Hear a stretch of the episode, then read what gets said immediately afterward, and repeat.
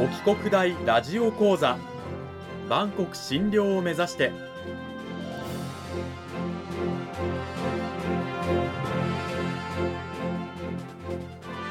番組タイトルにある万国診療とは世界の架け橋を意味する言葉です。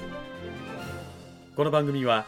アジアの十字路に位置するここ沖縄にある沖縄国際大学で日々どのような研究や教育が行われているのかを発信していく番組です。案内人はラジオ沖縄アナウンサー小橋川響が務めます。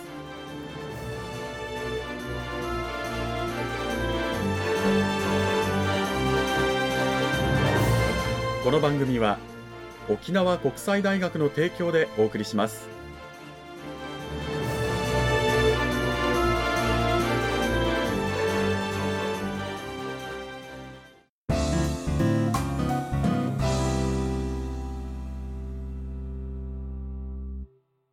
沖国大ラジオ講座今週からは2週にわたって沖縄国際大学法学部地域行政学科の上津純子先生を迎えてお送りします。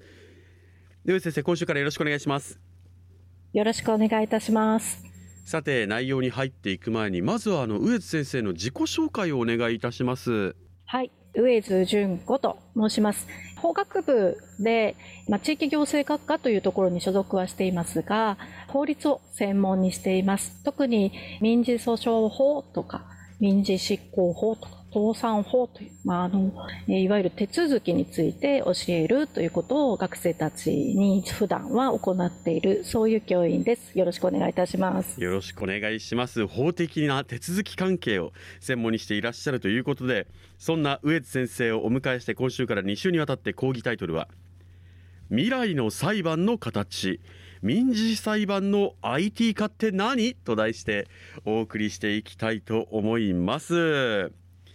いや裁判の IT 化ということで、まあ、パッとね聞くと、まあ、時代も進んでるしそういうところもね変化してきてるんだろうなってイメージはなんとなく漠然とは浮かぶんですけれども民事裁判の形がじゃあ今先生大きく変わろうとしているということなんでしょうか？はい、その通りです。あの、実はあの、昨年、注目の法改正というのが行われていまして、まあ、ニュース等でご存知の方もいると思うんですが、民事裁判というものを全面的に IT 化するための法改正というのが行われました。全面的な IT 化ということで、まあ、IT 化されるとなんとなく便利になるんだろうなみたいなイメージはあるんですけれども従来のでは民事裁判というのはどういうふうに行われてきたんでしょうか？まずそちらの説明すいません。お願いします。はい。まあ、完全なアナログ方式ですよね裁判所にまず書面で提出をして申し立てるという段階から、そしてまあ裁判所、まあ法廷のイメージ皆さんあると思いますけれども、そこにはもちろん訴えを提起する人、提起される人、そして証人も全て出頭してそこで裁判を行う形です。まあ、こうした裁判のもとですと、まあ、あの裁判官の面前でリアルタイムでやり取りがされるので、まあ、見ている方もドラマのような形でね進んでいくという、まあ、分かりやすい方式なのかもしれませんけれどもこうしたシステムのもとだと、まあ、コロナのもとでは対応が難しくなってくるんですよね。なるほどコロナ禍なんかでは特にあのみんなが集まって1箇所でじっくり裁判をするっていうのがちょっと大変だったというようなのもね皆さんイメージしやすいかなというふうに思うんですけれどもまあ IT 化することでそういった部分が解消されてくるということですよね裁判を IT 化するメリットとしては。はい、そうですね。コロナ禍では、あの、特に緊急事態宣言が発令された時に、正に全国の裁判所で予定していた裁判も、一旦まあ中断するといいますか、法廷でのやり取りができなくなってしまったんですね。でもこれが IT 化されるとどうなるのかというと基本的にはコスパもタイパもいい、まあ、そういう制度に生まれ変わることになります。で特徴としては誰でもどこからでも裁判というのが可能になりますよねでそうするとあの裁判所から遠くに住んでてももうそれから高齢者とかあるいは障害をお持ちの方でもそしてコロナのようなああいう事態でもどこでも裁判が可能になるということです。でそしてもう一つはそうすると裁判所に行く必要がなくなりますので裁判費用が安く済むとか、まあ、これから経済的な理由で訴訟が難しかったという人でも裁判が可能になっていきます。今私と先生がやっているようにこう画面越しで話し合いをしながらこう裁判を進めることができるし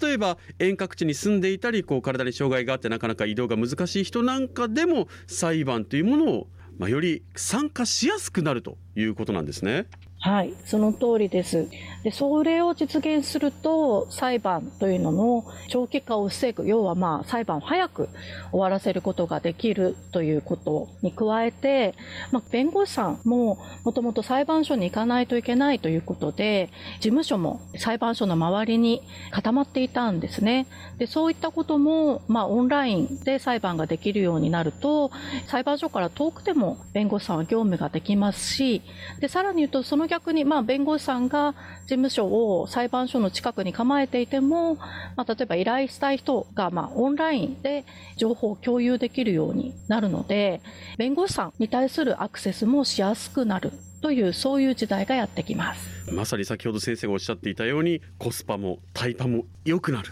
ということだというのがよく分かったんですがそんな民事裁判の IT 化なんていうかこうもっともっと早く進んでも良さそうなイメージはあるんですけれども日本はその民事裁判の IT 化に関してどうだったんでしょうか？こうやっぱ遅れてたっていう感じなんですか？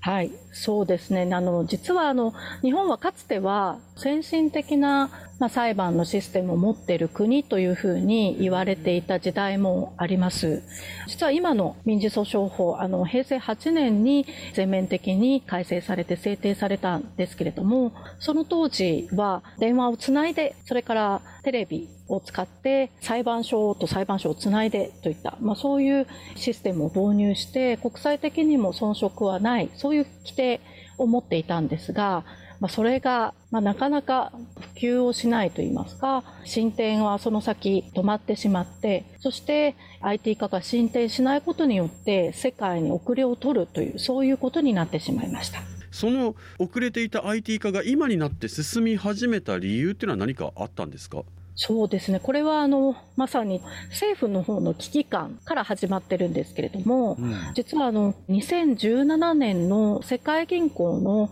公表している事業環境、まあ、Doing Business というランキングがあるんですが、その項目の中で裁判手続きの、まあ、ポイントですね、まあ、質とかを評価したものなんですけれども、それの評価がとても低くて、まあ、OECD の加盟国の中では、